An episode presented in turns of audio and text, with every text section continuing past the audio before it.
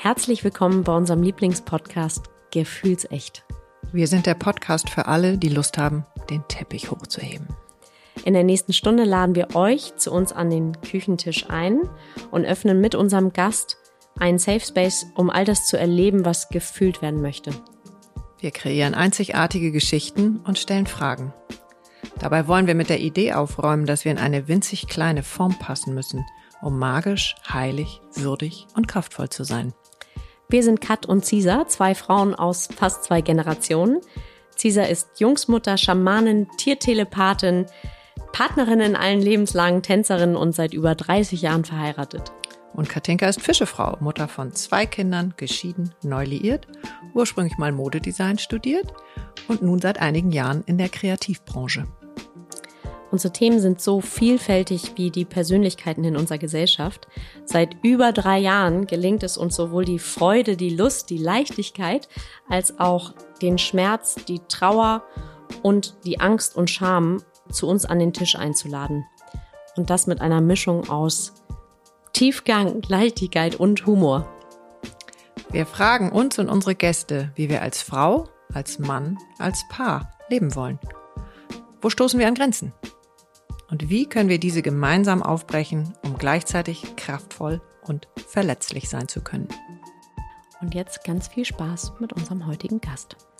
Liebe gefühlsechte Community, hier kommt noch ein letztes kleines Schlusswort, um das Jahr zu beenden. Wir danken euch von Herzen, dass ihr dabei seid, dass ihr immer zuhört, dass ihr uns treu seid, dass ihr euch von uns inspirieren lasst und uns das mitteilt, entweder live oder schriftlich ähm, oder über Social Media.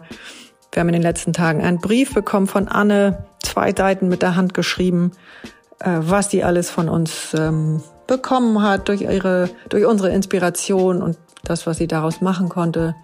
Also, wir sind tief beglückt, nach wie vor, dass wir mit euch diese Reise gestalten können. Danke an euch, dass ihr uns spendet und uns äh, Ausgleiche verschafft. Das ist alles, alles wundervoll.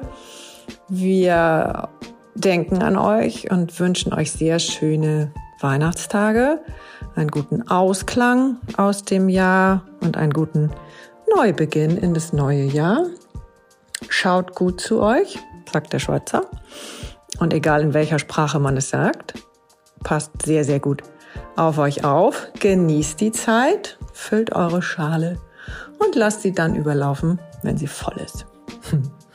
Wir freuen uns auf euch im neuen Jahr, Ende Januar oder Anfang Februar, wissen wir noch nicht genau. Habt es sehr, sehr gut bis dahin.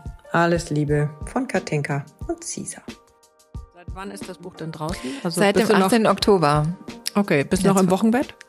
Danke, dass du das fragst. Du bist schon Schatz. Ganz relevant. Genau so, bezeichne, genau so bezeichne ich ja. gerade meine Phase. Ich bin im Wochenbett. So. Und ich bin einmal ganz kurz hier nach Deutschland, mhm. um eben ähm, zwei Workshops zu unterrichten, mhm. dich zu sehen. Und in München haben wir auch noch ein Podcast-Interview. Und ähm, genau das habe ich vor zwei oder drei Tagen gesagt. Mhm. Ich habe kurz mal mein Wochenbett mhm. verlassen, mhm. um hier einmal aufzutauchen, auch mein Hörbuch aufzunehmen. Ah. Das wird auch noch passieren. Mhm. Und dann ziehe ich mich wieder zurück mhm. dahin, weil mhm. es ist wirklich eine ganz wundervolle Phase äh, des Integrierens, damit sein, zu würdigen, dass ich es gemacht habe. Mhm. Die Feedbacks, die ich bekomme, mhm. die Leute, die sich bedanken und auch, also so eine große Wertschätzung auch mir gegenüber äußern und auch sagen, so danke, dass du dir die Zeit genommen hast, mhm. all dieses Wissen auch da mhm. zu schreiben mhm. und mitzuteilen, weil es für mich eben, das war so mit der Antrieb auch, das, was ich mir halt am Anfang meiner Reise gewünscht hätte, vor allem eben so 2011, 2012, 13, mehr übers Atmen zu erfahren. Ich habe mir das einfach sehr viel recherchiert und erarbeitet, also selber über meinen eigenen Körper. Herzlich willkommen bei Gefühlsecht. bei Cisa am Küchentisch. Katinka leider immer noch nicht dabei. In Gedanken haben wir sie dabei. Auf alle Fälle. Ja. Und heute sitzt Christine Schmidt bei mir, bei uns. Herzlich willkommen, liebe Christine. Du kommst aus Portugal. Ja. So. Direkt zu dir an den Küchentisch. Das ist so schön. Ja, vielen, vielen Dank. Und ähm, wir mussten uns jetzt ein bisschen konzentrieren, wirklich auch anzumachen, weil wir ja. waren schon in den tausend Themen. Und wir haben uns ja ein paar Jahre tatsächlich nicht gesehen. Also es gibt eine vorige Folge, da habe ich noch nicht mal nachgeguckt, welche das ist, du auch nicht. Ist auch egal. Also die, diejenigen von euch, die Christine schon gehört haben, freuen sich, weil in den fast vier Jahren oder dreieinhalb Jahren oder drei Jahren ist so viel passiert. Nicht nur bei euch da draußen, sondern natürlich auch bei Christine. Und die erste Aktion, die wir machen, ist äh, Hosenknopf auf. Genau, und ich habe noch gesagt BH aus, ne? Das sage ich ja jetzt auch nochmal. Genau, das war mir jetzt auch wichtig, dass das auch nochmal rauskommt. Ist ja. Genau, und jetzt könnt ihr schon eins und eins zusammenrechnen. Ähm, es geht um Atmen. Atmen. Um das Atmen. Und dafür ja. ist es gut, keine engen Klamotten anzuhaben. Genau. Und da sind noch ein paar andere Sachen gut dafür. Mhm. Und äh, du hast das wirklich zu deinem Thema gemacht oder das Atmen hat dich reingeholt. Also mhm. ihr seid wirklich allerbeste Buddies. Ja.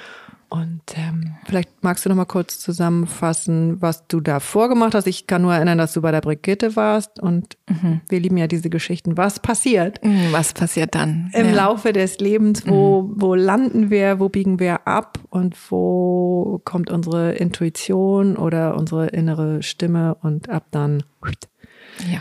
ändert sich das eine oder andere.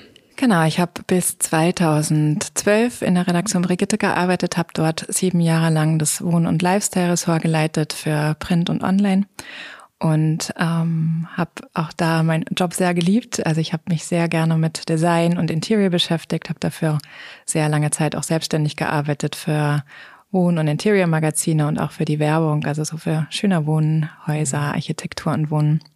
Das waren so meine Favorite-Magazine, bei denen ich arbeiten durfte oder für die ich gearbeitet habe und eben dort als Interior Stylistin Fotoproduktionen geplant und umgesetzt habe. Mhm. Von daher war das für mich eine logische Folge von den äußeren Räumen, die ich damals gestaltet habe, irgendwann mich mit meinen erstmal persönlichen inneren Räumen zu beschäftigen. Und damals war es auch schon so, ich habe teilweise auch Wohnreportagen gemacht und Leute porträtiert. Und immer wenn ich nach Hause kam, war für mich einfach so, in ja, welches Zuhause komme ich? Also eben diese äußeren Räume, die dann eben identisch auch mit den Menschen waren, die ich dort angetroffen habe.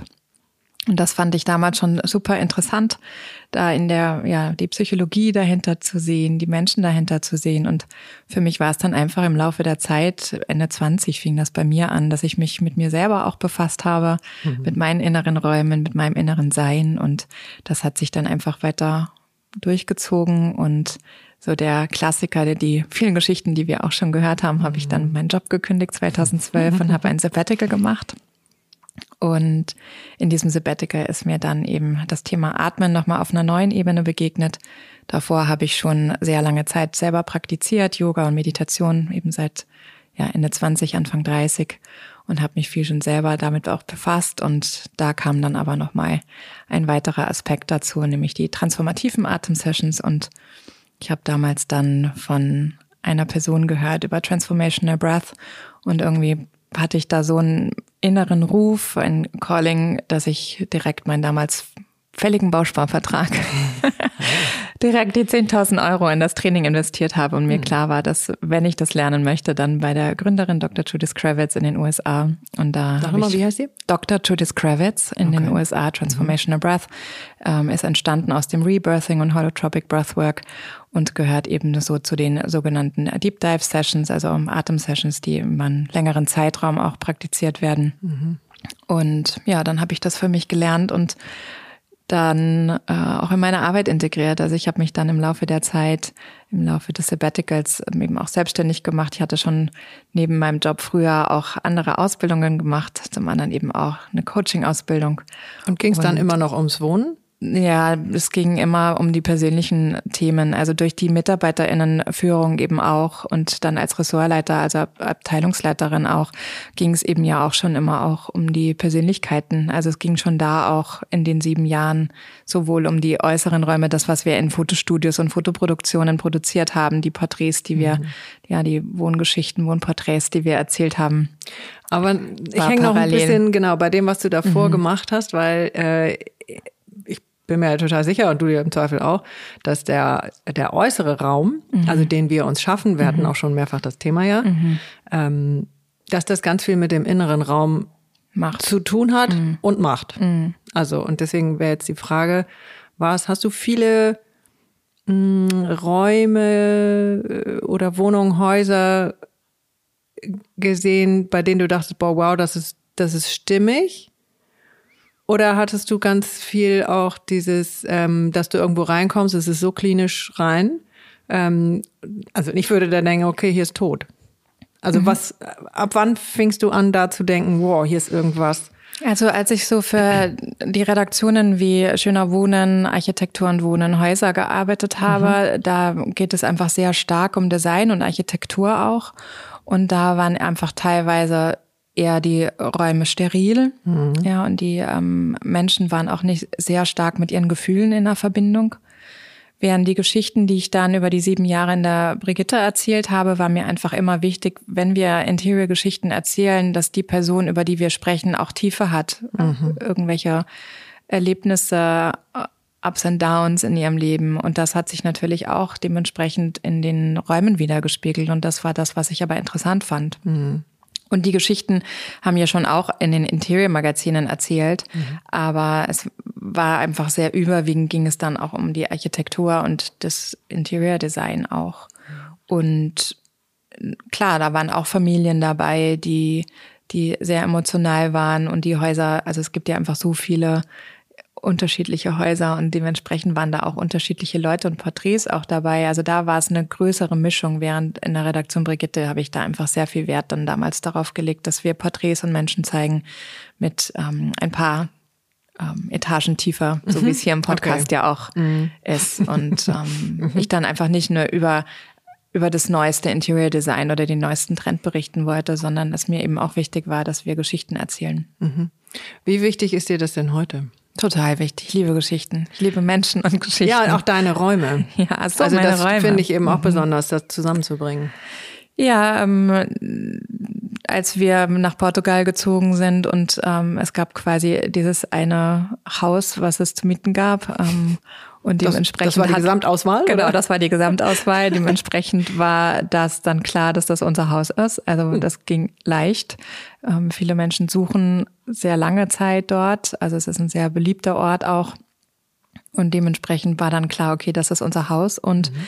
das hat total viel Spaß gemacht. Ich bin mit meiner ähm, Partner, Partnerin, jetzt Frau, ähm, zusammengezogen und eben durch die Räume, also wir haben unsere Räume nach Bedürfnissen ausgerichtet und mhm.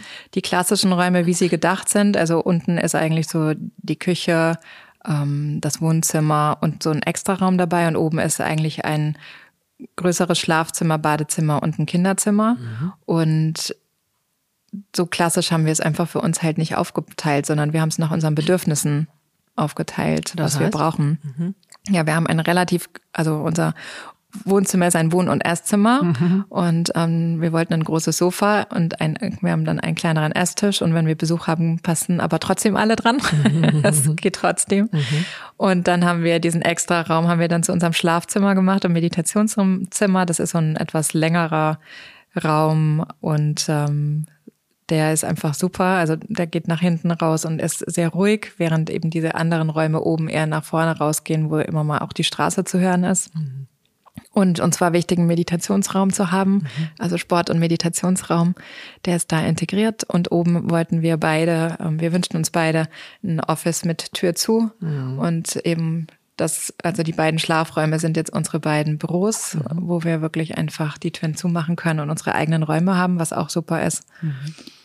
Und unten haben wir dann noch, das ist so ein extra Raum, das ist nochmal wie so eine extra ja, Wohnung. Da haben wir nochmal, wenn wir Gäste haben, mhm. ein Bett stehen und sonst ist das unser Studio, wo wir runtergehen können. Und ich male ja auch und bin super gern kreativ, habe da Teile auch meines Buches geschrieben mhm. und habe dann nochmal so ein extra Space einfach, wo, ja, wo man einfach ähm, auch sein kann und mhm. den mehr und mehr die Kreativität ausleben kann. Sehr schön. Wir mhm. kommen zum Thema. Also es geht um Atmen und dein Buch heißt Atme, Punkt, jetzt, Punkt. Du hast auch schön geatmet mit dem Punkt, sehr gut. So, habe ich, okay. ja. Also bewusstes Atmen für innere Ruhe, Lebensfreude und Kreativität. Ja. So. Also ich bin ja fasziniert, ähm, dass so viele das Gefühl haben, sie wollen, oder in dem Fall, so wie du es auch getan hast, ein Buch aus dem machen, was sie über sich selbst gelernt haben und was sie inzwischen weitergeben. Äh, was war dein Anspruch? Wann wusstest du, okay, ich setze mich jetzt mal hin? Ich habe mich vor Jahren schon hingesetzt und zwar, als ich für die Brigitte gearbeitet habe, hatte ich ein Astro-Reading hm. und damals hat die Person mir schon gesagt, dass ich ein Buch schreiben werde und das fand ich total absurd, weil mein Teil war, als Interior Stylistin kreativ zu arbeiten. Mhm. Ja, ich habe immer mit den tollsten Textmenschen und Journalistinnen und Autorinnen zu tun gehabt und einfach eine riesen, riesen, riesengroße Wertschätzung den Menschen gegenüber. Ich wollte früher auch immer schreiben. Ich habe mich tatsächlich auch bei der Henry-Nann-Schule in Hamburg beworben und ähm, war dann aber, also mir war klar, ich will im Medienbereich arbeiten, ich will für einen Verlag arbeiten. Ich wollte mit zwölf schon immer für Schöner Wohn arbeiten und ich hatte einfach vor dem Schreiben einen riesengroßen Respekt, weil ich einfach umgeben war mit so unglaublich tollen Journalistinnen. Mhm. Also das war für mich eine ganz, ganz große Ehre, auch immer mit den Menschen zusammenzuarbeiten. Und ich habe es auch immer als Teamwork gesehen, ja, dass die Leute, die dann die Geschichten über die Porträts geschrieben haben, ja, dass das so einfach Hand in Hand immer ging. Mhm. Und als mir die Astrologin damals gesagt hat, 2005, dass ich ein Buch schreiben würde, war so, der auf gar keinen Fall, wie? Also, wie soll das gehen? Mhm. Und ich habe dann aber, als ich 2012 mich mehr dann eben mit dem Atmen befasst habe, also wie gesagt, vorher war es sehr, dass ich es praktiziert habe, aber dann habe ich angefangen, mehr darüber wissen zu wollen, weil in der Zeit auch, das war vielleicht 2008, 2009, hatte ich mit Gesangsunterricht gestartet mhm. und beim Singen ähm, macht man ja auch Atemübungen. Mhm. Und ich da merkte, dass mein Kopf sich plötzlich anders anfühlte und ich konnte das noch gar nicht in Worte fassen. Ich merkte nur, mein Körper und mein Kopf fühlt sich anders an, um da mhm. festzustellen, dass ich mhm. einfach kontinuierliche Spannungskopfschmerzen habe mhm. und eben schon sehr, sehr lange auch und das für mich ein normaler Körperzustand war. Also ich habe es erst gemerkt, als es quasi durch diese Atemübung ähm, ja besser war oder weg war. Mhm. Sich in jedem Fall veränderte. Ne? Ja, genau. Und dementsprechend merkte ich schon, das Thema Atmen kommt mehr so in mein Leben, aber dass es dann so intensiv und da war, war dann tatsächlich 2012 und ich habe dann, glaube ich, 2013 oder ja, in der Zeit vielleicht 2013, 2015 habe ich dann angefangen, mal so mein Wissen aufzuschreiben, weil ich halt schon damals auch ähm, geliebt habe, das zu recherchieren, mhm. mehr ähm, übers Atmen zu erfahren. Aber da hast du jetzt noch nicht gedacht, das wird ein Buch. Auf keinen Fall. Ich habe einfach nur angefangen, meine Sachen aufzuschreiben. Okay, das ist aber ein schöner Beweis, Entschuldigung, ich unterbreche. Dieses Anfangen, es muss auch gar kein Ziel erstmal haben, ähm, weil ich glaube, dass ganz viele auch den Impuls haben, äh, irgendwas aufzuschreiben, was auch immer. Und ich wäre auch sicher, schließe mich damit ein. Ähm, dass das Hauptgefühl ist, das interessiert doch keinen. Mhm. Äh, oder es ist dann nicht gut genug, unser schönes altes deutsches ähm, Motto. Ähm, und du bist aber weitergegangen einfach. Ja, ich hatte einfach Freude daran. Also ich habe einfach, ich bin ein unglaublich kreativer Mensch. Ich habe mal in einem Interview auch gesagt, dass mein Herzschlag ist Kreativität und kreativ sein. Und ich liebe das einfach bei anderen Menschen, bei mir selber. Und dementsprechend war das, das aufzu, ja, aufzuschreiben. Mhm. Und ich hatte schon das im Hinterkopf, ähm, und ich nutze die Astrologie einfach für mich immer wieder mal so eine Ausrichtung zu haben. Ja, das ist für mich wie eine, wie eine Landkarte und welchen Weg ich wähle. Also mhm. da sind Potenziale, aber welchen Weg ich wähle, das liegt dann tatsächlich ähm, ja an mir. Die Entscheidung treffe ich ja. Was bist du dann denn selber? Ähm, ich bin Jungfrau, Aszendent Zwilling und mein Mond ist im Witter. Ah, okay. Mhm. Meinen Mond würde ich jetzt gar nicht kennen. Also die ersten beiden könnte ich auch noch beantworten. Ja, aber macht Uli. Ich weiß. Rechnet die Uli aus. Oder schaffst du wahrscheinlich auch selber in der Zwischenzeit. Ich weiß es nicht mal gucken. Aber du bist auch Uli-Fan, ne? Na klar. Ja, deswegen. Also Kenn ich ja tausend Jahre. Und die ist äh, auch hinten drin genannt. Genau. Mhm. Also ich habe natürlich angefangen, dein Buch zu lesen und ähm, du sagst relativ am Anfang, äh, man könnte auch hinten anfangen. Ja. Weil das offensichtlich viele tun. Ich tue das nie, aber jetzt habe ich es natürlich gemacht und das hat sich ja so bewährt. Es ist mhm. ein totaler Traum. Ab jetzt werde ich immer hinten lesen, aber ich werde nie den gleichen Erfolg haben, denke ich, denn hinten äh, hast du uns genannt, also gefühlsecht. Na klar. Ich denke so, wow. Natürlich. klar, ihr wart Vielen einer Dank. meiner ersten Menschen, die ähm, auch mein Potenzial gesehen haben ah, und ja einfach sehr in meinem Leben auch ja einfach immer noch stattfindet. Mhm. Und ich mhm. finde euren Podcast ganz toll. Ich finde unglaublich viele wundervolle Menschen, die hier vors Mikro zu euch dürfen und wie viel Potenzial ihr wieder und, und Möglichkeiten mhm. ihr wiederum anderen Menschen mhm. gebt. Ähm, musste ich euch dann nennen, na klar. Ja, sehr schön. Also das hat mich natürlich total geliftet. Klar. Also, ähm, okay. Dann hast du geschrieben, erstmal so ein bisschen absichtslos, Genau, für mich. Und dann war aber im Laufe der Zeit, als ich dann eben auch, ich habe dann 2013 mich selbstständig gemacht und habe eben noch Menschen kamen wegen des Coachings zu mir. Ich mhm. habe dann eben auch in kleineren Agenturen, ich habe im Eins zu eins Menschen, die in Veränderungsphasen waren, die sich auch gewünscht haben, vielleicht eine Jobveränderung oder ähm, in einer Beziehungskrise waren, die sind dann zu mir gekommen, erstmal zum Coaching. Und umso mehr ich aber selber das Atmen praktiziert habe, kam so die Neugier, hm, was machst du denn da? Und dann hat sich das wirklich auch innerhalb der Selbstständigkeit nochmal gewandelt, dass ich dann nicht mehr gecoacht habe ja, oder hast du dann den Atem einfach mit eingebaut? Ja, der Atem wurde genau, der, also erst hatte ich gecoacht und ein bisschen den Atem mit eingebaut. Mhm. Und dann war aber klar, dass das halt so viel toller ist, dass die Leute vom Kopf in den Körper kommen können. Mhm. Und sehr viel Speicherungen unserer Erinnerungen sind ja einfach auch körperlich. Und über das Coachen und das Reden kommen wir halt bedingt mhm. an unsere Thematiken dran. Und über den Körper und das Atmen können wir einfach viel, viel tiefer und Erinnerungen auch wahrnehmen und eben auch, ähm, ja, unser, unser Potenzial auch heben und uns verändern. Mhm. Und dementsprechend hat sich das dann gewandelt. Also ich habe immer am Anfang dann einmal so eine Bestandsaufnahme, wie ist es heute, was ist passiert? Und mhm. dann sind wir ins Atmen gegangen und dann eben nochmal so, was könnte so der nächste Step für den Alltag sein? Also ja, prozentual hat sich einfach, die, die Sitzungen haben sich dann verschoben. Also das Coaching mhm. fließt weiter in meine Arbeit mit ein, mhm. weil ich das auch total toll finde. Mhm den Kopf mitzunehmen. Aber das finde ich auch und ich äh, habe auch das Gefühl oder die Erfahrung, dass wir dadurch, dass wir so kopfig sind, äh, was ja gar nicht schlimm ist, der funktioniert ja auch toll. Mhm. Ähm, Voll. Aber ich finde oder habe das Gefühl, dass das vielen eben sehr hilft. Also erstmal sich im Kopf die Dinge zu erklären, ähm, sie zu verstehen und dann ist der nächste Schritt, in den Körper zu kommen.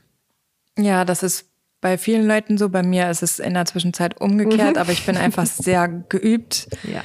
Ähm, ja, also ich habe einfach so viel körperlich schon mit mir selber gearbeitet, in Anführungszeichen, mich mhm. kennengelernt, mhm. dass ich in der Zwischenzeit einfach so ein tiefes Vertrauen zu meinem Körper habe, dass ich erstmal mit meinem Körper einchecke und dann mhm. in die Gedanken gehe. Also klar, das Umgekehrte findet mhm. auch statt. Das ist das, wie wir geprägt sind mhm. ähm, und in den Umfeldern, in denen wir so aufwachsen. Aber ja, bei mir ist es in der Zwischenzeit ein sehr starker Verbindung so zu meinem Körper auch. Mhm. Total. Du schreibst es auch am Anfang von deinem Buch, dass du ähm, das beste Selbstbeispiel bist. Ja. Was ich wundervoll finde, weil ich ja. Ähm, Meine beste eigene Klientin. Genau. Mhm. Und ich bin ja der festen Überzeugung, dass wir dann auch die besten Unterstützer sind, egal wie man es jetzt nennt, mhm. Therapeut, Coach, keine Ahnung, ja. das, der, das Wort ist egal. Äh, wo, wo bist du dir begegnet ähm, in dem Widerstand oder dass du dachtest, okay, scheiße, ich muss irgendwas tun? Für mich persönlich? Ja.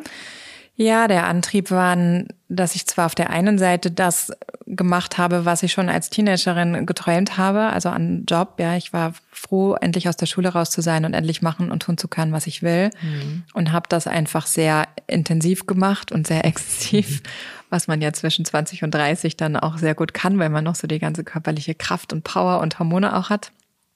Und also sprich, Schulzeit war eher mittelmäßig. Ja, sehr dunkel.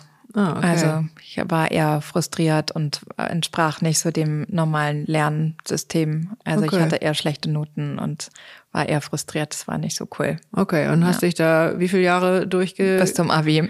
Okay, also 13 Jahre, das sind ja wirklich, ja. wirklich scheiß lange Jahre, ja. äh, in denen du rückwirkend das Gefühl hattest, du gehörst nicht dazu oder du bist falsch ja, oder du bist ich war, doof? Ich war schon beliebt, ne? ich war immer auch Klassensprecherin, Ach so, ich war okay. Schülersprecherin, so Oh, wow. ähm, das alles ja, aber in den Fächern war ich je nach Lehrerin ähm, gut oder nicht so gut. Je nachdem, wenn ich LehrerInnen hatte, die mich gesehen haben und die für ihr Fach begeistert waren, ja, dann habe ich mich auch mit Bi- Biologie und Chemie fand ich das total interessant. Und wenn ich einen tollen Mathelehrer hatte, dann auch. Ähm, Okay.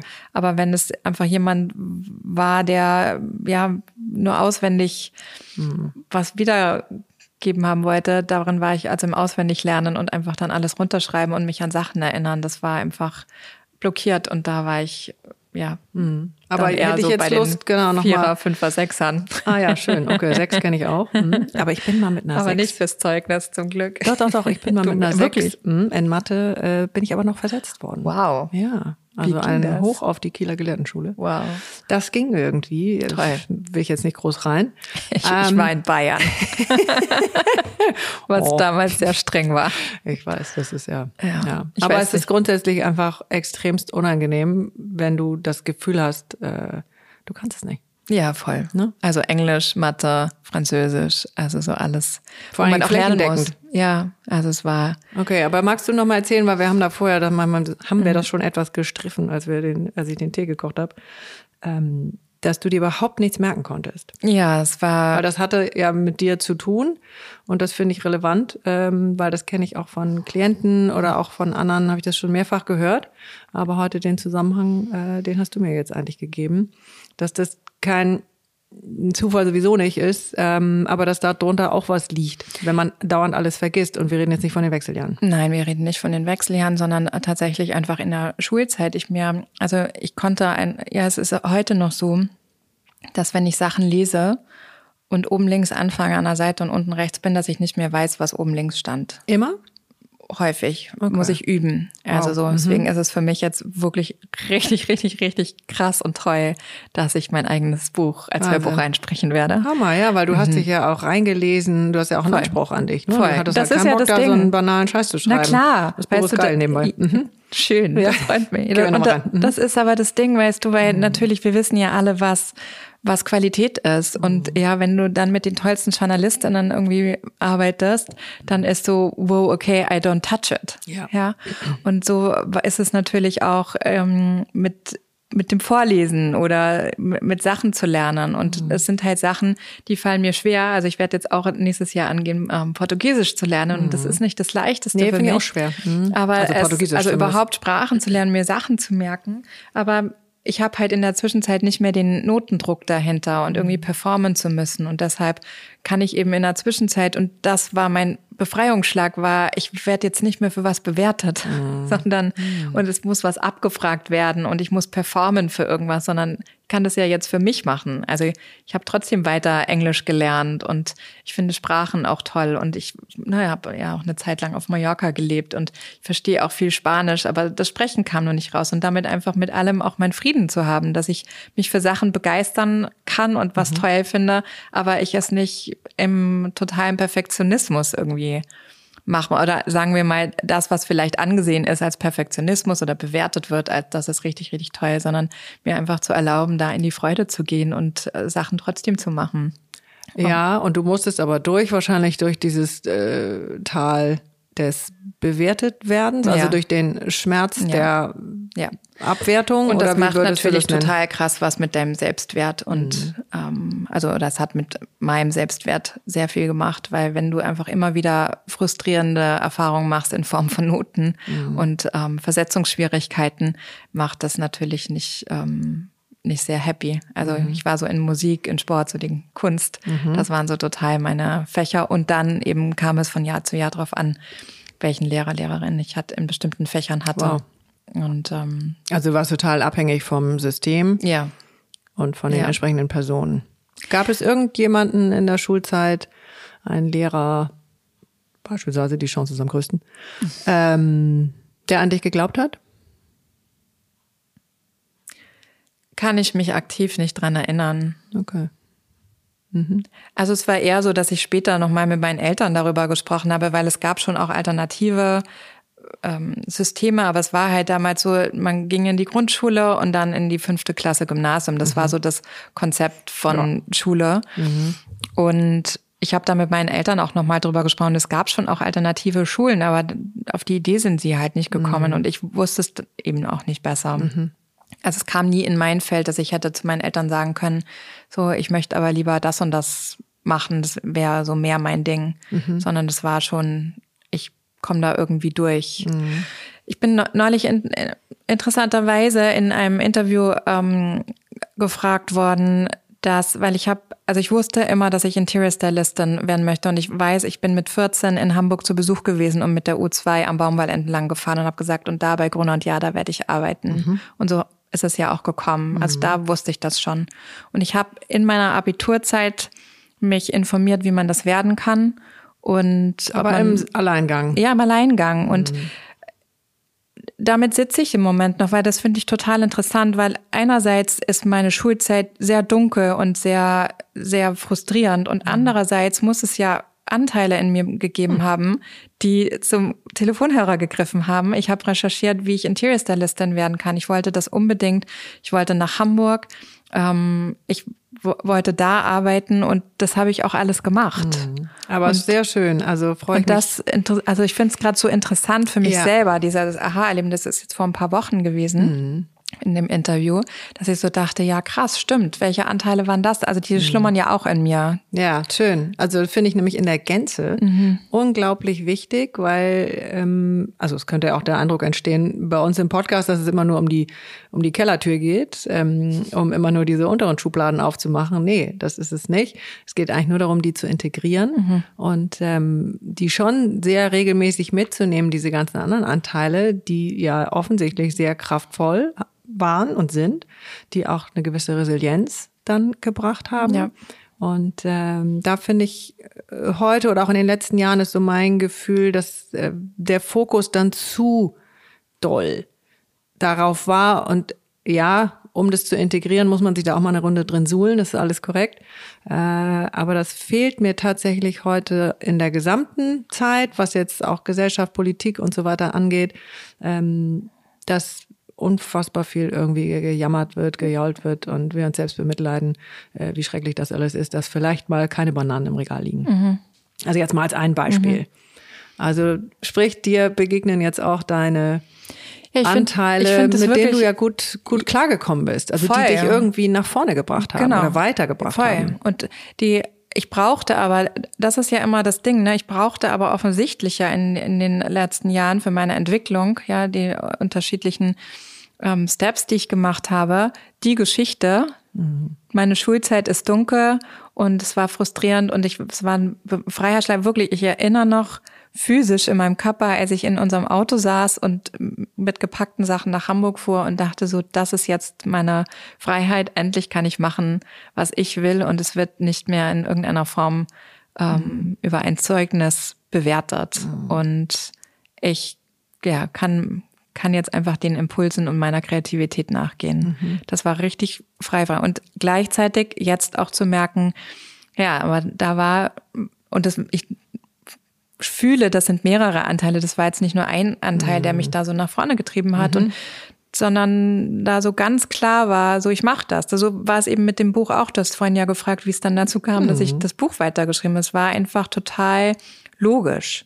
Und dadurch, dass ich eben dieses Astrochart 2005 auch hatte und ich dieser Astrologin sehr vertraue und für mich Astrologie sehr hilft, um mich auch auszurichten, mhm. war es klar, ich werde irgendwann dieses Buch schreiben. Ich habe nur einfach keine Ahnung wie. Mhm.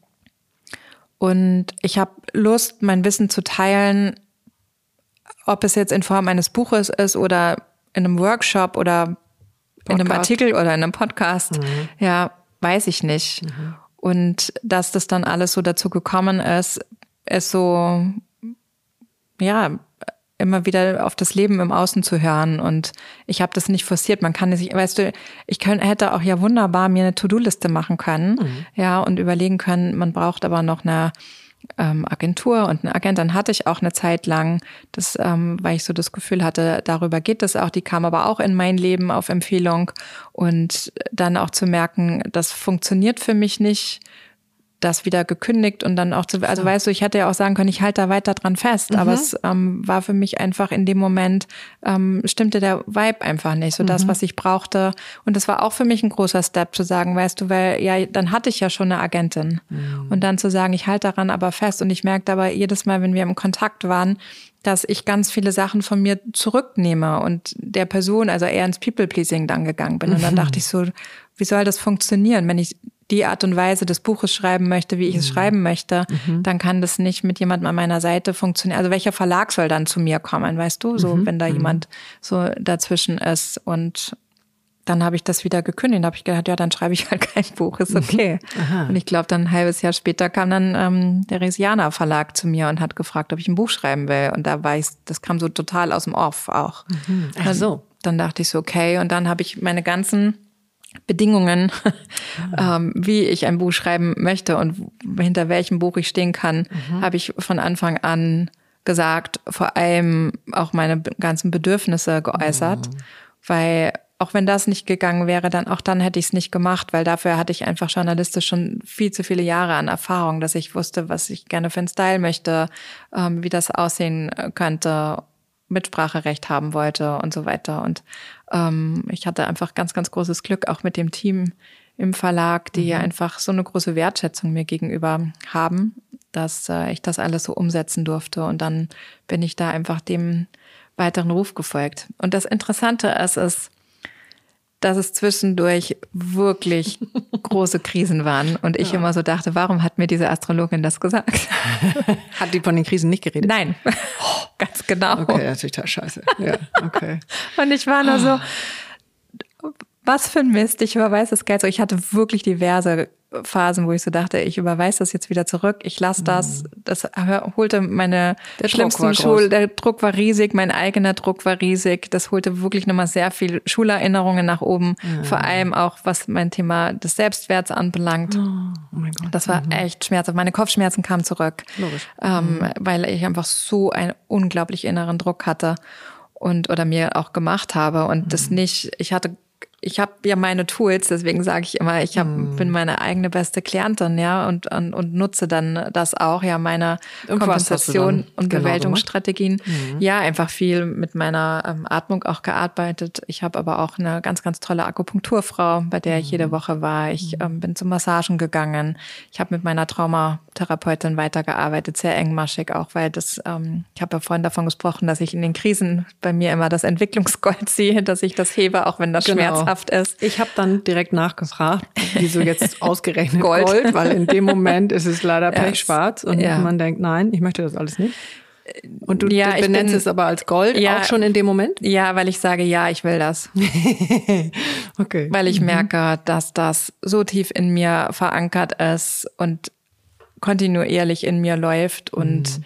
ich einfach früher sehr viel körperliche Schmerzen hatte und ich mich dem gerne widmen möchte und dem folgen möchte. Und dementsprechend habe ich dann einfach ein ganz, ganz tolles Kompetenzteam für mich ähm, gehabt, um so, ja, um diese Zeit des Buches schreiben zu können auf mhm. der einen Seite und andererseits eben mich mit meinen Thematiken, die ich sehr prägend in der Schulzeit erlebt habe, damit einfach auch ähm, das integrieren zu können okay. und diese Anteile, ja, zu wertschätzen und, mhm. ähm, und mich da auch nochmal auf einer ganz neuen Ebene auch wertschätzen konnte mitzunehmen. Ja. Und Conny meinte dann, meine Frau sagte irgendwann so, hm, naja, vielleicht hat die Astrologin dir das nicht unbedingt gesagt, weil es ein total easygoing Prozess ist, weil wir denken ja oft, man sitzt irgendwo fein und schreibt da sein Buch und das mhm. für mich war es wirklich ein sehr körperlich intensiver Prozess mhm. und das, was ja auch die Astrologie macht, die sagt dir ja auch deine Potenziale, wo du dich hinentwickeln kannst. Und das Buch war für mich, wie vielleicht für andere, ein Baby zu gebären und dann, mm, ähm, oh. ja, dann einfach in diese neue Phase des Mutterseins reinzuwachsen mm. und Co. Mm. Und bei mir ist es eben das Buch in eine neue Lebensphase auch hineinzuwachsen mm. und mich darin besser kennenzulernen. Und damit hatte sie eben auch total recht. Das Buch ja. hat mich wirklich auf eine neue ähm, Ebene, physisch, aber auch mental einfach gebracht und ich durfte mich darüber sehr, sehr gut nochmal auch kennenlernen. Hm, aber finde ich auch äh, sehr nachvollziehbar den Gedanken, dass alles, was wir produzieren ja. oder was eben sehr, sehr viel mit uns zu tun hat oder was in uns wächst, ja, ja. ist alles wie eine Schwangerschaft. Ja, total. So, seit wann ist das Buch denn draußen? Also seit dem 18. Noch, Oktober. Okay, bist du noch im Wochenbett? Danke, dass du das fragst. Du bist so ein Schatz. Ganz relevant. Genau so, bezeichne, genau so bezeichne ich ja. gerade meine Phase. Ich bin im Wochenbett. So. Und ich bin einmal ganz kurz hier nach Deutschland, mhm. um eben einem zwei Workshops zu unterrichten, mhm. dich zu sehen und in München haben wir auch noch ein Podcast-Interview und ähm, genau das habe ich vor zwei oder drei Tagen gesagt. Mhm. Ich habe kurz mal mein Wochenbett mhm. verlassen, mhm. um ja einmal aufzutauchen, auch mein Hörbuch aufzunehmen. Ah. Das wird auch noch passieren. Mhm. Und dann ziehe ich mich wieder zurück mhm. dahin, weil es mhm. ist wirklich eine ganz wundervolle Phase äh, des Integrierens, damit sein, zu würdigen, dass ich es gemacht habe. Die Feedbacks, die ich bekomme, die Leute, die sich bedanken und auch, also so eine große Wertschätzung auch mir gegenüber äußern und auch sagen, so danke, dass du dir die Zeit genommen hast, mhm. all dieses Wissen auch da mhm. zu schreiben mhm. und mitzuteilen, weil es für mich eben, das war so mit der Antrieb auch, das, was ich mir halt am Anfang meiner Reise gewünscht hätte, vor allem eben so 2011, 2012, 13, mehr übers Atmen zu erfahren. Ich habe mir das einfach sehr viel recherchiert und erarbeitet, also mhm. selber über meinen eigenen Körper. Und das habe ich eben im Buch auch geteilt, einfach dieses Grundwissen, was wichtig ist für eine persönliche Entwicklung und eben auch die Atempraxis mhm. immer wieder zu nutzen. Ja, weil egal, ob wir Yoga machen oder meditieren, Achtsamkeitsübungen, ähm, Traumatherapie, es wird sich immer wieder auf den Atem auch bezogen und der Atem mhm. wird integriert. Und ich nehme an, du wirst das auch bei deinen Klientinnen mhm. mit integrieren, ja. Also mhm. dieses erstmal wieder bei sich anzukommen und das Wissen darüber zu haben, was heißt es, einen tiefen Atemzug zu nehmen, mhm. ja, ähm, auch und mit Mythen aufzuräumen. Mhm. Und das sind alles Sachen, die mir einfach mal wichtig waren, da festzuhalten. Und vor allen Dingen auch dieses sich wahrzunehmen, dass man nicht atmet. Ja. So, das finde ich, das ist ja wie, wie so ein, wie so eine Grubenlampe, ja. die dann angeht. Ja. So, und das ist für mich zumindest immer schon so ein erster Schritt festzustellen, äh, ich habe, glaube ich, vor einer Stunde gefühlt das letzte Mal geatmet, ja. was natürlich so nicht stimmt, weil mhm. es ja mhm. automatisch ist. Aber äh, ja, das finde ich also selber total wichtig, das erstmal nur wahrzunehmen. Ich hatte vorhin noch eine Frage, die ist jetzt immer wieder weg. Ähm ja, wurscht. Wir nehmen mal einen tiefen Atemzug. mm. Lass uns da mal ein bisschen reingehen in dein Buch. Ähm, ich hatte mir so ein paar. Du hast damit gearbeitet. Ja, das wow. mache ich schon immer. Also das, das ja, ich, das hat ja alles mit mir zu tun. Also deswegen, ja, ist richtig toll. das könnten wir jetzt stundenlang machen. Das ist ein bisschen doof. Ähm, aber bei Fragen zu deiner Inspiration, äh, das fand ich sehr schön, diesen Teil, weil du ja auch so ein großer Freund der Sprache und der Kommunikation bist. Ja. Und ich das eben auch so wichtig finde das zu kombinieren, weil wir natürlich über Sprache uns so verständlich machen und äh, wer Sprache liebt, so, liebt Sprache. Schlauer Satz. Ähm, und wir haben eben so wahnsinnig viel in unserem Sprachgebrauch, was alles schon so, so ein bisschen tot labelt. Und äh, zum Beispiel fand ich das ganz toll, äh, die Frage, gibt es alternative Wörter, die Selbstakzeptanz und Wachstum fördern könnten?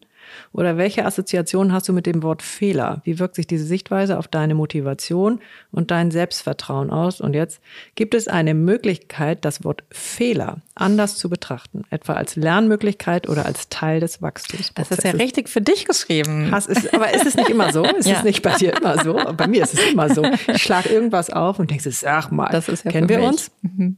Genau. Also ähm, Vielleicht magst du davon so ein bisschen äh, erzählen, was, wo, warum das für dich wichtig war, dass es dir die herkömmliche Sprache dir irgendwie nicht mehr geholfen hat oder dass du Alternativen haben wolltest und was das am Ende mit dem Atem macht wieder.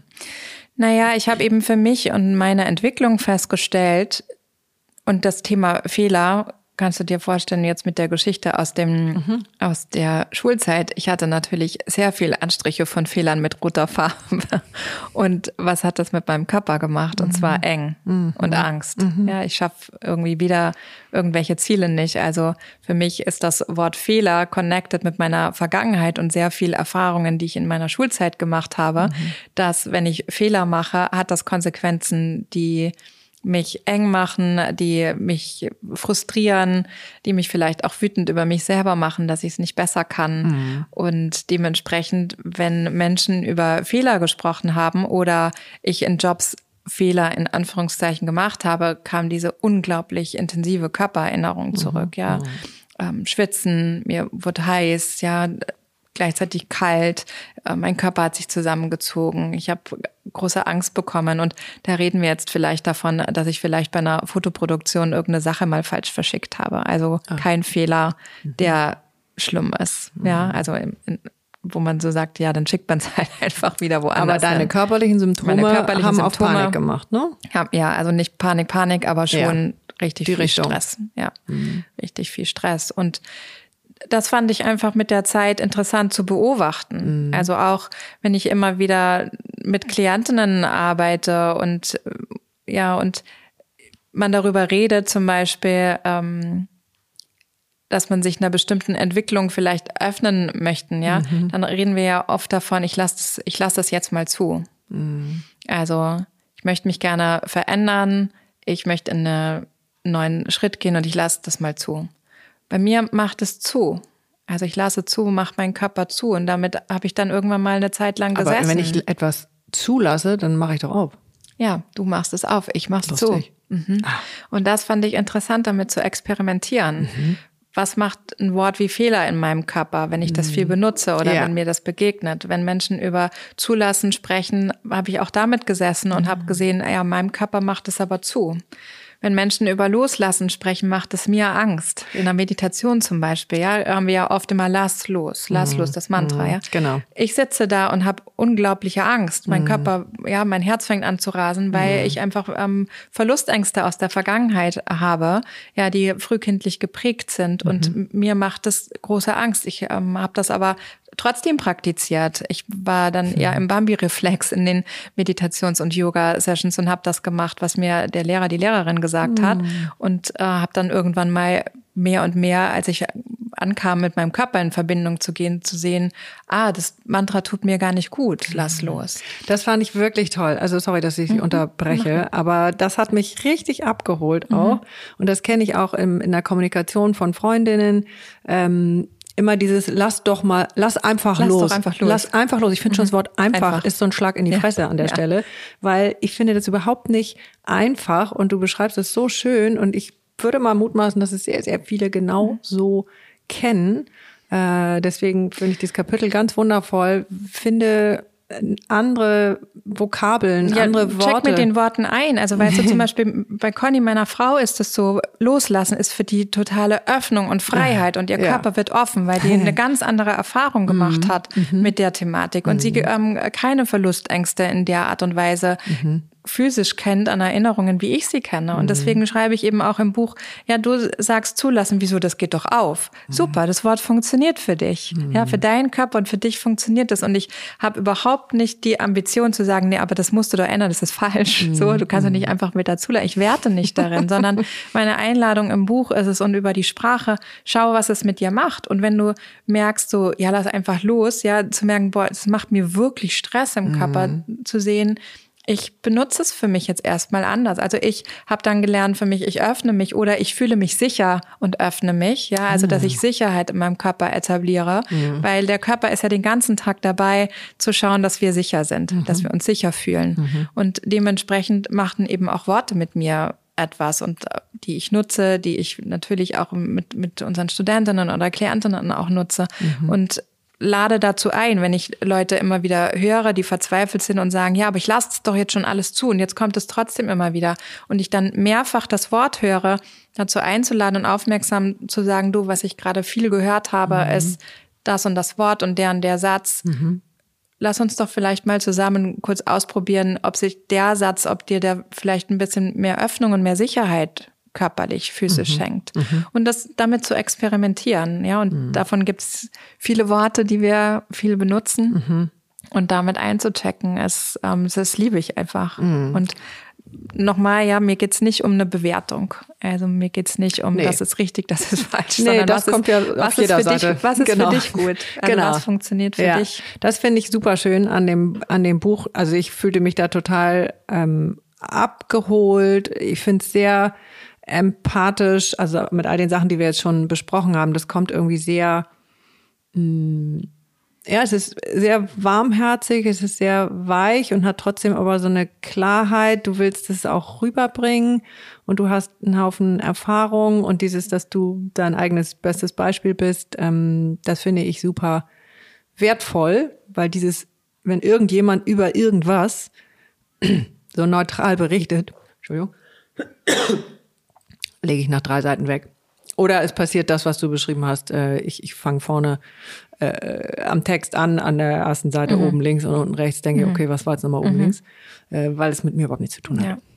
Ja, ich habe das Buch so aufgeteilt, wie ich es selber nutzen würde. Also, dass ich es ich habe ja auch gesagt, man kann es auf unterschiedliche Art und Weise nutzen. Also es gibt hinten im Buch vier Seiten des Buches, weil das war das, was du vorhin ja auch erzählt hast, mhm. warum ich einlade, auch von hinten zu lesen, weil ich glaube nämlich, wenn ich ein Buch lese und hinten anfange, dass da die Autorin, der Autor mir genau das sagt, was die Essenz aus dem Buch ist. So. Mhm. Und ähm, das ist, glaube ich, bei jedem Buch immer wieder meine Hoffnung. Und deshalb habe ich hinten ein ähm, Manager-Summary geschrieben oh, über mhm. vier Seiten, die ich einlade, zu sagen, so, das ist, wenn du keine Zeit hast oder nicht gern liest, mhm. aber du möchtest trotzdem gerne was mit deinem Atem machen, mhm. dann kannst du einfach die vier Seiten erstmal lesen. Mhm.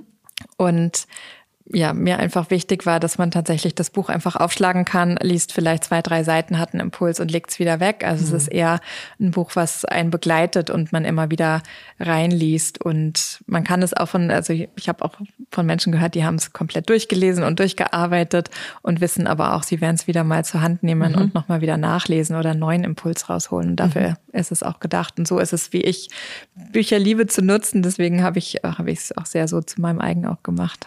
Sehr schön schön. Und ja. durfte ich auch. Ja, richtig toll. ja. Also das hat mir auch sehr gut gefallen. Danke. Ähm, der nächste Punkt, den ich äh, da angekreuzt habe, war das Thema äh, Koregulation. Mhm. Also da würde ich auch gerne einsteigen oder lass uns da mal einsteigen. Mhm. Äh, Thema Energie oder auch überhaupt Atem. Ähm, also zum Beispiel, wenn ich jetzt äh, in einem Konzertsaal sitze dann merke ich, dass keiner atmet. Ja. Und ich habe mich ja längst angepasst, also atme ich auch nicht. Auch, ja. So, die Leute sind zum Teil ja Durchschnittsalter 90, da wird sowieso nicht geatmet, ähm, aber ich habe dann nichts von dem Abend. Mhm. So, und dann fange ich an zu atmen, ähm, kann mich ja erstmal nur um mich selbst kümmern so und wenn ich das jetzt beobachten würde, wär, würde ich davon ausgehen, dass andere um das mich ist rum, so, ja.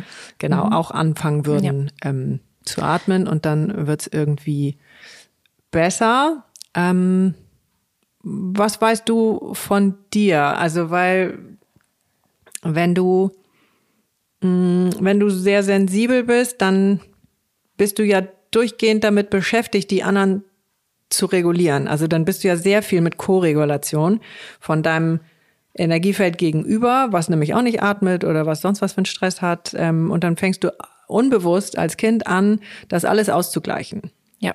Ähm, was ist dein Thema da drin oder was hast du über dich gelernt? Weil ich glaube, dass es sehr, sehr, sehr viele haben und da nicht wirklich noch nicht bewusst genug, sagen wir jetzt mal so, mit umgehen. Ja, die Koregulation beginnt ja sehr früh, ja. Also wir hm. sind ja schon im Mutterleib, dementsprechend auch da es wird häufig auch ähm, häufig von, von Coaches oder TrainerInnen auch gesagt, dass man als Baby noch ein reguliertes Atemmuster hat.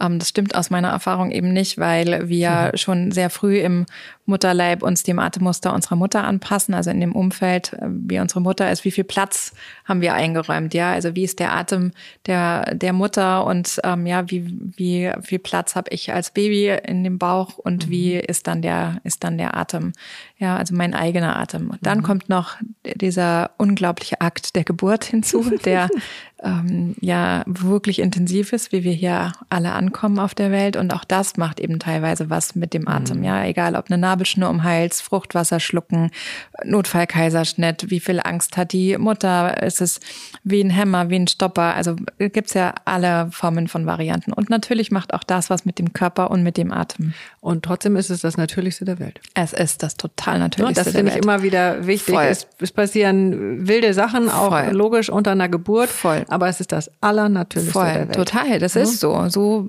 so ist es gedacht genau. und so kommen wir hier an. Und ich meine, weißt du, ich bin selber Notfallkaiserschnitt, wenn hm. diese Möglichkeit nicht gegeben hätte. Mhm. Ähm, also und da bin ich auch meine Phasen durchgegangen von, mhm. ich fand es total schrecklich, dass ich nicht meinen eigenen Weg da habe mhm. durchfinden können, bis hin zu irgendwann, dass ich geschnellt habe, ja, dann wäre ich aber und vielleicht auch meine Mutter einfach ja. gestorben, mhm. wenn es die Möglichkeit nicht gegeben hätte. Mhm. Ja, und da da zu sehen, das ist ein intensiver Prozess und wir können das einfach übers Leben hinweg uns da, dahingehend einfach besser und besser wieder kennenlernen. Und mhm. das, ich finde das auch ganz wundervoll zu sehen, welche ja, welche Bewältigungsstrategien, Kompetenz äh, oder mhm. Kompensationsstrategien mhm. habe ich in meinem Leben, die möglicherweise auf Körpererinnerungen meiner Geburt zurückgehen können. Genau. Und dann geht es ja schon einfach sehr früh los, wenn wir draußen sind und wir sind ja einfach dann auf Hilfe angewiesen die mhm. ersten zwei Jahre und dann da oder auf noch länger oder noch länger ja mhm. auf alle Fälle ähm, dann eben auch was ja wie erleben wir Koregulation ja, genau. Es gab ja früher, ich weiß nicht, wie das heutzutage noch ähm, noch gehandhabt wird. Ich könnte mir vorstellen, es gibt es trotzdem noch ja, das weiß nicht, erinnerst du noch diese Räume, wo wo die Kinder dann alle hinter der Glasscheibe waren, die mhm. ganzen Säuglinge und mhm. Babys und auf der mhm. Säuglingsstation. Mhm. Gibt es das heutzutage noch? Das ist ja ein bisschen hier schon bei mir. Mhm. Also, I don't know. Mhm. Auf alle Fälle, das sind ja Sachen, ja, da brauchst du ja eigentlich, bist die ganze Zeit so eng mhm. mit der, mit der Mutter verbunden und mhm. dementsprechend, also ich erlebe jetzt in meiner Bubble mhm. äh, Geburten, wo die Kinder dann einfach wirklich da sind und mhm. direkt auch eine Co-Regulation von den, von den Eltern auch bekommen im Sinne von, ja, egal was ist, Körperkontakt, Körpernähe. Aber das und ist das die Kinder im Positiven. Da das ist ne? das im Positiven. Das ist das im Positiven und trotzdem glaube ich, also das ist jetzt einfach nur mhm. auch reingeworfen, also tut es gut, logischerweise. Mhm. Ähm, und du bist aber als auch als Säugling irgendwie mit koregulieren. Ja. Oder du lernst das ganz früh, wollen wir es mal neutral mhm. ähm, formulieren. Und dann ist das wirklich ähm, ein ganz bewusster ja, weil du kriegst das ja alles mit. Genau. Also so, du kriegst ja einfach mit, ist meine, also über Blickkontakt, Hautkontakt, ja. ja ähm, deswegen, Atem, Herzschlag, voll, Energiefeld. Total, mhm. weil es, weißt du so, das ist ja auch so das Ding, dass viele Menschen meinen, so über Coaching und Gesprächstherapie an mhm. ihre Themen dran zu kommen. Und kommen wir auch bis zu einem gewissen mhm. Grad. Und es ist auch total super. Mhm. Und gleichzeitig ist es mega wichtig aus mhm. meiner Sicht, wirklich die ähm, Körperpsychotherapie zu machen. Zum Beispiel sowas wie Somatic Experiencing Namen. Da gibt es einfach einige Beispiele, wo du den Körper mitnimmst, weil mhm. genau, genau diese frühen Prägungen, die wir da mhm. haben, die Erfahrungen, die wir machen, ja, und auch auch Speicherungen damit im Körper haben, mhm. die können wir nicht benennen, mhm. die können wir fühlen, da können wir unseren Körper mitnehmen mhm. und eben sehen, ja, wie haben wir uns da angepasst. Und also, wir können da wieder hinkommen. Ja, auf ne? alle also, Fälle. Also, weil wir können das fühlen, würde ich erstmal sagen, na ja, mhm. so dafür muss ich aber ja, schon ziemlich. Da können wir wieder hinkommen. Da ja.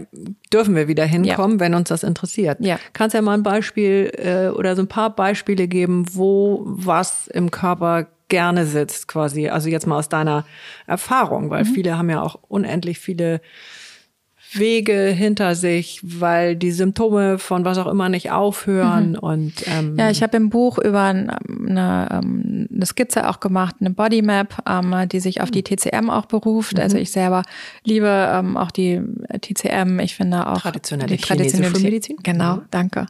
Und ähm, den Körper kennenzulernen, ohne ihn zu über zu analysieren. Mhm. Ja, also auch da wieder nicht zu stark in den Kopf zu gehen, sondern tatsächlich, okay, das sind jetzt Körperreaktionen.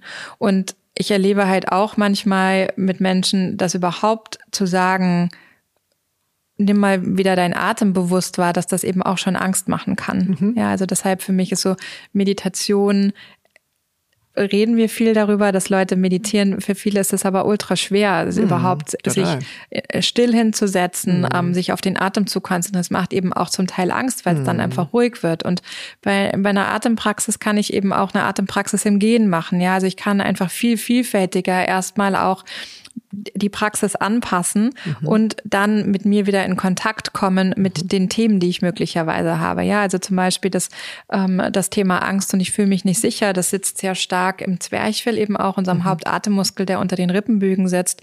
Und ähm, das ist mit der Muskel, wenn ich, wenn ich mich nicht sicher fühle, also wenn mir irgendwas begegnet, ein Fehler zum Beispiel, mhm. ja, dass dieser Muskel zumacht und mhm. eng wird und ich ja. dann eben nicht mehr gut in meinen Körper ein- und ausatmen kann. Oder vielleicht flach in meinen Brustkorb, mhm. was noch mehr Stress in meinem Körper mhm. macht. Das zum Beispiel. Und was mache ich dann? kann dir gleich ein Beispiel geben, ja? Ja, dann gib mal das Beispiel. Ja, also Stichwort Fehler haben wir ja schon ein bisschen ähm, erwähnt. Äh, ich habe vor drei Tagen äh, hatte ich einen zauberhaften Gast hier bei mir in der Küche. Wir haben eine wirklich tolle Podcaststunde gehabt und ähm, wie es so ist, kommt ja mal vor, sage ich jetzt so sportlich. Äh, ich fand, ich habe alles richtig gemacht, ähm, alle richtigen Knöpfe gedrückt und so weiter und so fort. So, Tonspur nicht zu finden. Das heißt, mhm. das Ding war irgendwie für einen Eimer. Das stimmt nicht ganz, aber so. Ähm, dann die gleiche Szene hatte ich, äh, oder fast die gleiche Szene hatte ich ein paar Wochen davor. Ähm, da habe ich auch die Tonspur nicht gefunden. Äh, und bis dann äh, mein wundervoller Mann äh, irgendwie kam und sagte, ich finde dir die schon, war ich so ein paar Stunden mit diesem Fehlergefühl. Äh, und habe dann mit meinen Freundinnen telefoniert und meiner Schwester und ich weiß nicht wem äh, und habe einfach immer nur gesagt, ich, ich hasse mich. So. Mhm. Und dann immer, Mensch, nee, musst du nicht sagen und so, das ist ein total böser Satz. Und dann habe ich gesagt, ich habe keinen anderen. Mhm. Das ist genau der, der wirklich sich jetzt durch mein ganzes System durchschraubt. Ähm, so. Ähm, und dann habe ich jetzt eben vor, vor ein paar Tagen festgestellt, dass die Tonspur mit dem Podcast nicht da ist. So. Auch mein wundervoller Ehemann hat es leider auch nicht gefunden, konnte mich auch nicht retten. Okay, it's gone. So. Und mein Learning war jetzt schon, äh, ich hatte dann eine halbwegs gute Zeit mit mir. Es war bei weitem nicht mehr so schlimm wie die, die Wochen davor. Ähm, und ich bin im Glück, also jetzt heute würde ich auch sagen, das war totales Gold, äh, dass mir das so begegnet ist, weil sonst wäre ich mir in der Tiefe mit dieser äh, Angst, mit dieser existenziellen Angst vor Fehlern überhaupt nicht äh, begegnet. Ja. Ähm, die, die zauberhafte äh, ähm, Anwältin und Mediatorin, mit der mir das widerfahren ist, die war natürlich auch wahnsinnig nett. Mhm. So, also es wiederholt sich, glaube ich, in den seltensten Fällen das Trauma nochmal, dass man, dass einem jemand den Kopf abreißt. Natürlich nicht, oder man denkt, es reißt jemand den Kopf ab. Aber so, deswegen äh, bisschen lange Geschichte. Jetzt wusste ich, du kommst heute, du kommst aus Portugal. äh, und ich sitze da wieder und ähm, weiß ja, ich, ich bin eigentlich per Du mit dem Gerät und ich weiß ja gar nicht, was mir da passiert ist. So. Also deswegen wird's dann ja so nebulös, mhm. wenn du noch nicht mal die Kontrolle hast, dass du weißt, deswegen hat es nicht geklappt. So. Und als du diesen Satz hattest, ich hasse mich dafür, mhm. wo hast du das wahrgenommen? Wurde, glaube ich, vor allem irgendwie so eine miese Starre. Eine miese Starre. Mhm. Also, also so der ganze totes, Körper war ein totes Gefühl. Genau, mhm. so ein bisschen totes Gefühl. Also im Sinne von, ich steige aus aus meinem Körper, da ist zumindest sicher. Wenn du aussteigst, ist es sicher. Ja, ist mhm. viel besser dann da. Ja. Und das, was du versucht hast, indem du deine Freundinnen, deine Schwester und so weiter angerufen hast, hast du versucht, wieder zurückzukommen und mhm. eine Koregulation zu finden. Das mhm. war deine Strategie. Mhm. Ist das so? Äh, ja, ich glaube, dieses Gefühl, nicht alleine zu sein mhm. damit, also nicht so verloren. Ähm, ich wahrscheinlich weiter zu atmen, also weiter ins Tun kommen. Also ich sa saß dann ja nicht irgendwie fünf Stunden in Starre, mhm. sondern ich habe dann angefangen, irgendwas zu tun. Ich habe es aber auch in die Meditation mitgenommen. Dann kamen mir mal die Tränen. Da war ich ganz dankbar, weil ich dachte, ah, okay. Jetzt kommst du wieder zurück in den Da Körper. ist die Kleine, mhm. so, die halt echt denkt, Wie sie alt stirbt. war die? Ganz klein. Ganz klein. Ja, mhm. also noch nicht mal Schule. Ja. So. Also deswegen, so und jetzt äh, Aber kommen wir auch zum mal, Ende. Noch nicht mal Schule, weißt du? So das, ja, das ist ja krass. Noch nicht mal mhm. Schule, weißt du? Und du mhm. kannst dich aber so intensiv daran erinnern und mhm. ähm, setzt mein dann Körper. Da, ja, dein Körper. Das meine ich, weißt du, nicht der Kopf, sondern der Kopf hat dir gesagt, ich hasse mich. Und was auch immer damals war und welchen Stresszyklus du da geöffnet hast, vielleicht kommen da noch mal Körpererinnerungen hoch. Ja, hat es was mit deinem, hat es einfach was mit deinem Körpersystem und, zu tun. Und da damals war es sicherer und das ist ein sicherer Ort für dich, raus aus dem Körper zu gehen, zu oh, dissoziieren. Ja. Mhm. Und dann aber gleichzeitig auch wieder, weißt du, und selbst, obwohl es ein paar Stunden später war, mhm. kannst du wieder auf ein Medikissen setzen mhm. und die Tränen kommen und du kannst so langsam wieder in deinen Körper zurückkommen. Und was du vielleicht das nächste Mal machen kannst, in so einer Stresssituation, ist einen tiefen Bauchzwerchfellatemzug. Ja? Mhm. Wir sagen ja häufig in so Weiß nicht, ob dir vielleicht irgendjemand deiner Freundin gesagt hat, jetzt atme doch erstmal tief durch. ich glaube nicht, aber ja? ist egal. Ja. Ähm, und dann, was häufig passiert, ist, dass die Menschen dann einen tiefen Atemzug in den Brustkorb nehmen und mm. mit, wahrscheinlich noch durch den Mund und beides ist connected mit dem sympathischen Teil des Nervensystems. Das heißt, der Stress wird noch größer in unserem mm. Körper. Mhm. Also der Körper wird Bingo. noch mehr gestresst. Mm. Und was ich dir empfehlen könnte, ist, dass du deine Hände an die seitlichen Rippenbögen legst mhm. und mit dem ähm, versuchst, deinen Atem da wieder hinzubekommen und dann ein- und ausatmest und in dem Ausatmest, genau, das machst du gerade schon ganz automatisch richtig toll, ein bisschen mehr Druck in deine ähm, Hände gibst, ja, und deinem Zwerchfell das Signal gibst, okay, das ist hier sicher, also mhm. alleine nur durch den Handkontakt, wie fühlt sich das für dich an? Mhm. Du bist ein bisschen mehr gut. in Verbindung mit deinem mhm. Körper, ne? Ist gut. Und witzigerweise, und, ich saß gestern Abend so am Tisch. Mega. Schau und mal, hatte die Hände, dein Körper ja, ist. Und, ja. und mein Mann lachte sich tot, meinte, sag mal, wie sitzen denn da? Ja. Ich so, weiß ich nicht, aber ist dran. Ja, super. Ach. Genau, das gibt uns sehr viel Sicherheit, weil eben das Zwerchfell, du hattest ja gefragt, so, wo sitzen so Stellen auch im mhm. Körper, geht es um das Thema Sicherheit und mhm. Vertrauen. Ja, und da wieder mit einzuchecken, mit mhm. seinen Händen, ja, mhm. somatisch wieder in Kontakt zu kommen und dann zu versuchen, zurückzukommen zu deiner Nasenatmung, so gut du das kannst. Ja, also ja. nicht über den geöffneten Mund, weil ja, der Mund connected ich. ist. Ja, mit ähm, dem Stressor, also mhm. gibt eher mehr Stress, wieder zurückzukommen zu deiner Nasenatmung mhm. und eine Nasenbauch-Zwerchfellatmung zu praktizieren. Und wenn du es eben physisch okay ist, ein bisschen mehr Druck zu geben, so eine Akupressurdruck, dein Zwerchfell wieder etwas mhm. mehr zusammenzuschieben und von innen dann zu massieren, mhm. ja, und wieder zurückzukommen zu deiner tiefen Atmung, weil der untere Bereich des ähm, Zwerchfells ist mit dem parasympathischen Teil des Nervensystems verbunden und so kannst du üben, wieder langsam in deinen Körper zu kommen, ja, dass es mhm. sicher ist, wieder in deinem Körper zu sein. Und du eben, das Weinen war super gut, um den mhm. Stress abzubauen. Mhm. Ja, und dann wieder, okay, es ist sicher, meinem Körper zu sein. Und für mich ist es total, also wenn du mich angerufen hättest, mhm. dann hätte ich mit dir zusammen eine Runde gehasst. Ja, ja weil äh, was ich, was ich, oh. was mir immer wichtig ist im, im, im Atem, ja, wir machen nichts weg. Mhm. sondern wir üben damit zu sein. Mhm. Und meine Co-Regulation wäre dann eben gewesen, so, okay, wo spürst du den Hass in dir? Ja, mhm. und ähm, dass wir dann langsam Step by Step wieder in den Körper gekommen wären. Und du hast auf deine Art und Weise mhm. den Stresszyklus vollendet. Mhm. Ja, und ähm, sagst ja schon, in der zweiten Situation war es gar nicht mehr so schlimm. Also daran merkst du ja schon, was für einen Entwicklungsstep du innerhalb kürzester Zeit im Grunde genommen gemacht hast. Ja, also physisch, wo du so merkst, wow, okay, da ist viel mehr Entspannung jetzt in meinem Körper. Ja, und du vielleicht noch connected bist mit der Kleinen und mit der Erfahrung und gleichzeitig aber da einfach die, die Erfahrung in deinem Körper sich ja, schließen darf, diese mhm. Erfahrung. Und mhm. es dann einfach nicht mehr so krass laut und intensiv ist. Und das mhm. ist der, ja, das ist der Benefit einer regelmäßigen Atempraxis, ja, dass wir mhm. einfach mehr und mehr und mehr das Fenster zwischen Reiz und Reaktion, also der Reiz, ich habe einen Fehler gemacht, meine Reaktion ist, ich hasse mich, mhm. ja, dass dieses Fenster dazwischen wieder etwas größer werden kann. Mhm. Und möglicherweise erinnerst du dich das nächste Mal, ja, dass wir hier gesessen haben, dass deine Hände da schon mal an deinen seitlichen Rippenbögen mhm. gelegen haben und du mhm. einfach wieder in deine Atempraxis kommst. Weil wenn wir in so einem Stress sind, ja, in so einem mhm. Stressor von ich dissoziiere, ich gehe raus aus dem Körper, ich hasse mich, sich dann zu erinnern, einen Atemzug zu nehmen, ist eine Leistung. Ja. ja, also jetzt kommt noch eine kleine, kleine Seitengeschichte. Ich war natürlich heute Morgen dann früh wach, mhm. logisch, hat mich jetzt auch gewundert, wenn nicht.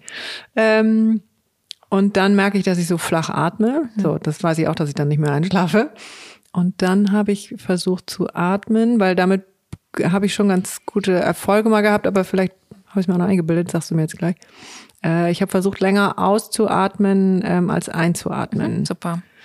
Ist aber auch anstrengend. Ah, ist anstrengend für dich. Ja, mhm. weil die ersten, weil ich komme sofort in so einen Erfolgsdruck mhm. ähm, und finde mich schon total scheiße, wenn ich nur bis vier ausatmen kann. Mhm. So, und dann denke ich natürlich im nächsten Moment, okay, dann versuch mal bis fünf mhm. auszuatmen. Das streckt mich aber so an, weil ich schon denke, okay, geil, jetzt erstecke ich auch noch. Mhm. Also, das ist ein bisschen übertrieben, aber irgendwann habe ich es dann aber. Singst du gerne oder? Ähm, hm, ich tanze lieber. Ah. Du könntest mal ausprobieren, also das Summen ist identisch Ach mit ja. dem verlängerten Ausatmen. Okay. Oder Ommen, ommst du vielleicht gern? Ja. Das könntest du sonst ausprobieren, weil dann kommst du ein bisschen raus aus dem Leistungsdruck. Genau, vielleicht. weil das ist nämlich das nächste Ding dann. Mhm. Weil also die, ähm, die verlängerte Ausatmung, also wir sagen dann zum Beispiel vier Sekunden einatmen, acht Sekunden ausatmen, Genau. hilft eben auch, den parasympathischen Teil des Nervensystems ähm, anzusprechen. Die ähm, praktizieren wir eben auch, wenn wir in einem großen Stressfaktor sind. Also oder aufwachen, ja, manchmal wacht man ja so auf, vor allem auch ähm, so in den Wechseljahren, beziehungsweise auch schon davor. Ja, und da eignet sich total super eben auch die 4-8, die verlängerte Ausatmung zu praktizieren. Und ähm, manche, so höre ich das auch, stresst das total und Mhm. macht eher mehr Druck. Und dann könntest du eher mal probieren, wie es mit dem Summen. Also du atmest über die Nase ein und summend aus. Oder du Mhm. Das gehst zum gut, Beispiel, weiß du gehst ins Ommen. Das Ommen spricht dann auch noch den Kehlkopf an Mhm. ähm, und beruhigt eben auch nochmal über den Vagusnerv auch. Und ähm, das wären sonst die Alternativen, das auszuprobieren. Mhm. Sehr Und schön. dich Nur mal auf- Mann kurz ankündigen.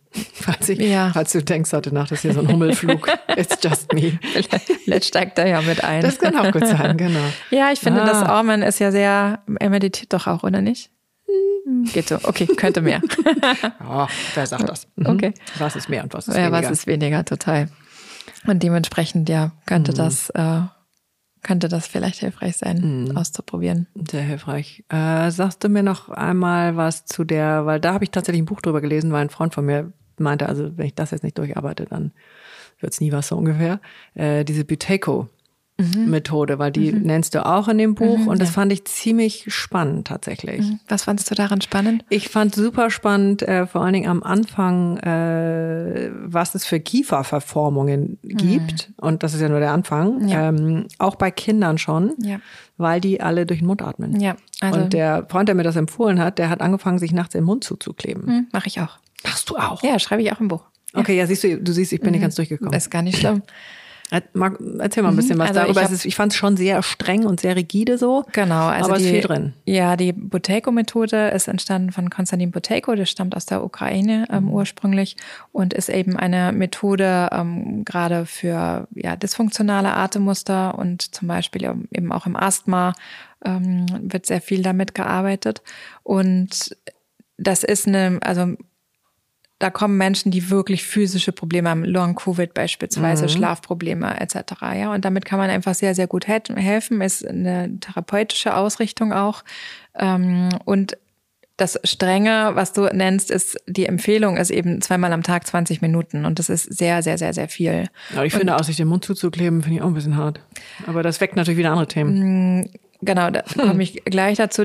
Alleine die Atempraxis, die empfohlen wird, muss man einfach schauen. Also ich, ich passe das auch vor allem jetzt auch in der Ausbildung mit unseren Studentinnen. Ja, man muss das einfach anpassen. Wenn ich, ja, es nutzt nichts, wenn ich Menschen auferlege, ähm, zweimal 20 Minuten zu atmen und sich keiner hinsetzt, ist das frustrierend und man macht gar nichts damit. Und deswegen muss man aus meiner Sicht einfach kleiner anfangen mit kürzeren Einheiten und es dann kontinuierlich. Also es ist besser, eine regelmäßige Atempraxis zu machen über einen längeren Zeitraum und dann ja nicht dann lieber nur einmal die Woche, zweimal 20 Minuten, dann lieber jeden Tag drei Minuten oder fünf. okay. Ja, wenn es fünf Minuten geht, auch super. Ja. Ja, und ähm, den Mund zukleben ist so, dass wir eben häufig, also sehr viele Menschen, dysfunktionale Atemmuster entstehen eben über die Mundatmung und eben auch die Gesichtsverformungen dadurch ähm, passieren eben durch die, durch die Mundatmung, wie du auch schon sagst, sehr früh auch schon bei Kindern.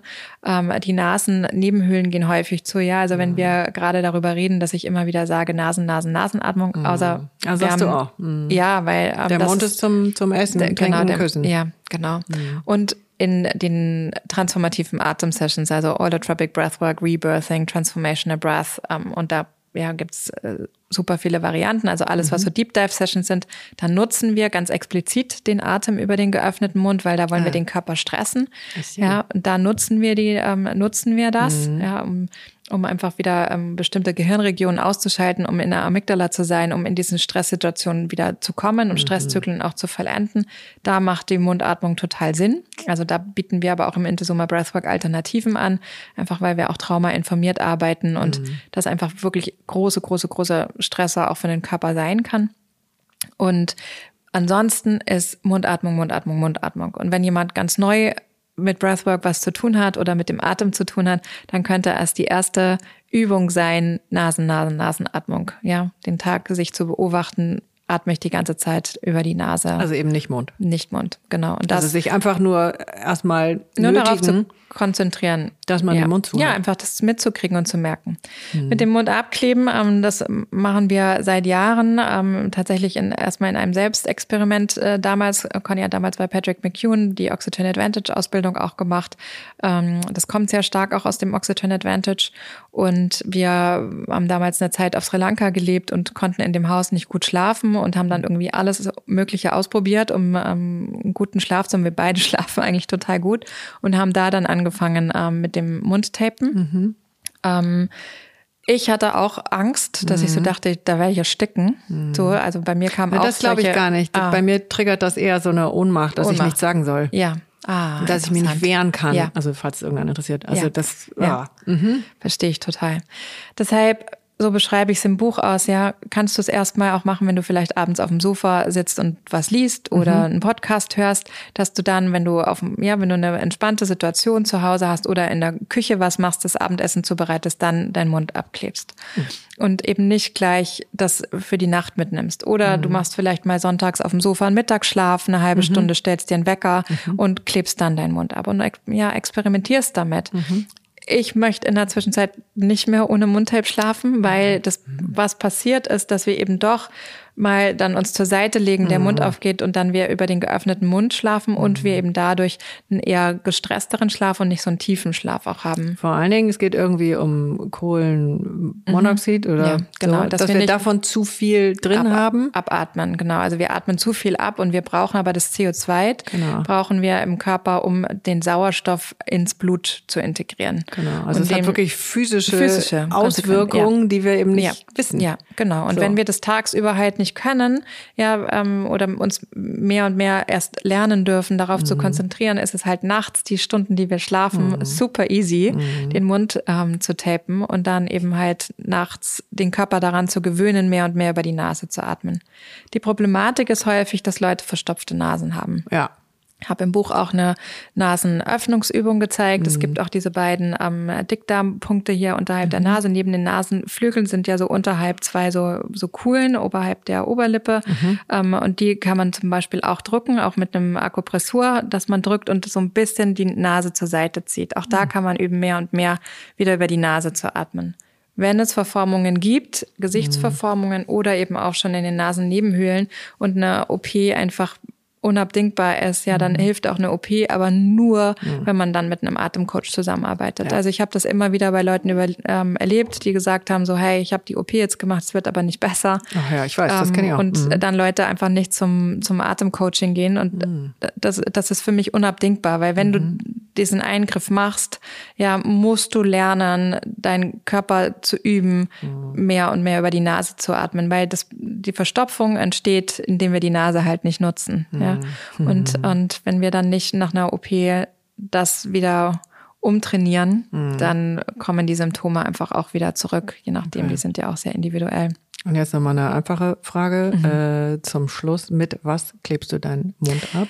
Ähm, da hätte ich schon Schwierigkeiten. Ich das, was klebe ich da drauf? Ja, ich habe das im Buch auch beschrieben. Ähm, das heißt, glaube ich, 3M Mikroplast. Mhm. Ähm, das kann ich dir aber auch nochmal schicken. Dann kannst du es in die mhm, Shownotes ja. mitnehmen. Ähm, das ist wirklich so ein, ja, so ein Hautpflaster. Mhm. Ähm, wenn man, wenn man Maustaping oder Mundabkleben ähm, auf Google cool. eingibt, dann siehst du die unglaublichsten Sachen. Leute, die sich wirklich krass mit einem, ähm, mit einem intensiven Tape mhm. den Mund abkleben. Mit dem schwarzen. Ja, mit einem schwarzen noch, was, so, was, was, was eher so die Ohnmacht triggert. Genau. Ich habe so ein weißes, was ähm, hautfreundlich ist, mhm. das ich äh, nutze. Und wenn man eine empfindliche Haut genau. hat, ja, also mhm. weil du kannst ja halt auch easy die Lippen irgendwie dann damit Sehr verletzen, schön, ja, dann kannst du dir vorher das Tape erstmal so hier ähm, in der Innenseite von deinem von deinem Handgelenk, weißt mhm. du, so mhm. einmal so drauf mhm. kleben und wieder Üben. abziehen. Mhm. Genau, das ist, wie heißt das? Üben. Üben, ja.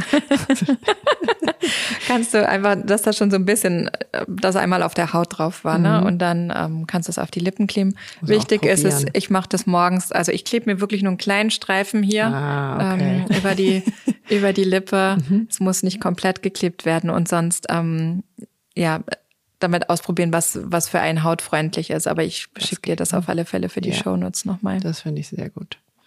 So, liebe Christine, wir ich kenne die Frage stundenlang. Ich kenne äh, die Frage, es räuchert schon. Mm, Herrlich. Ja, ja, ja. Also wir haben jetzt so viel schon angesprochen, sind eingestiegen. Ähm, Toll. Ja. Es riecht so gut. Vielen Dank. Ja, sehr gerne. Was möchtest du denn? Die Liebe. okay, ja, alles klar. Ich gebe die Liebe mit ins Feuer. Ich höre regelmäßig euren Podcast, wie ja, du merkst. Sehr schön, ja, wundervoll. Ja, das ist ähm, die Intention.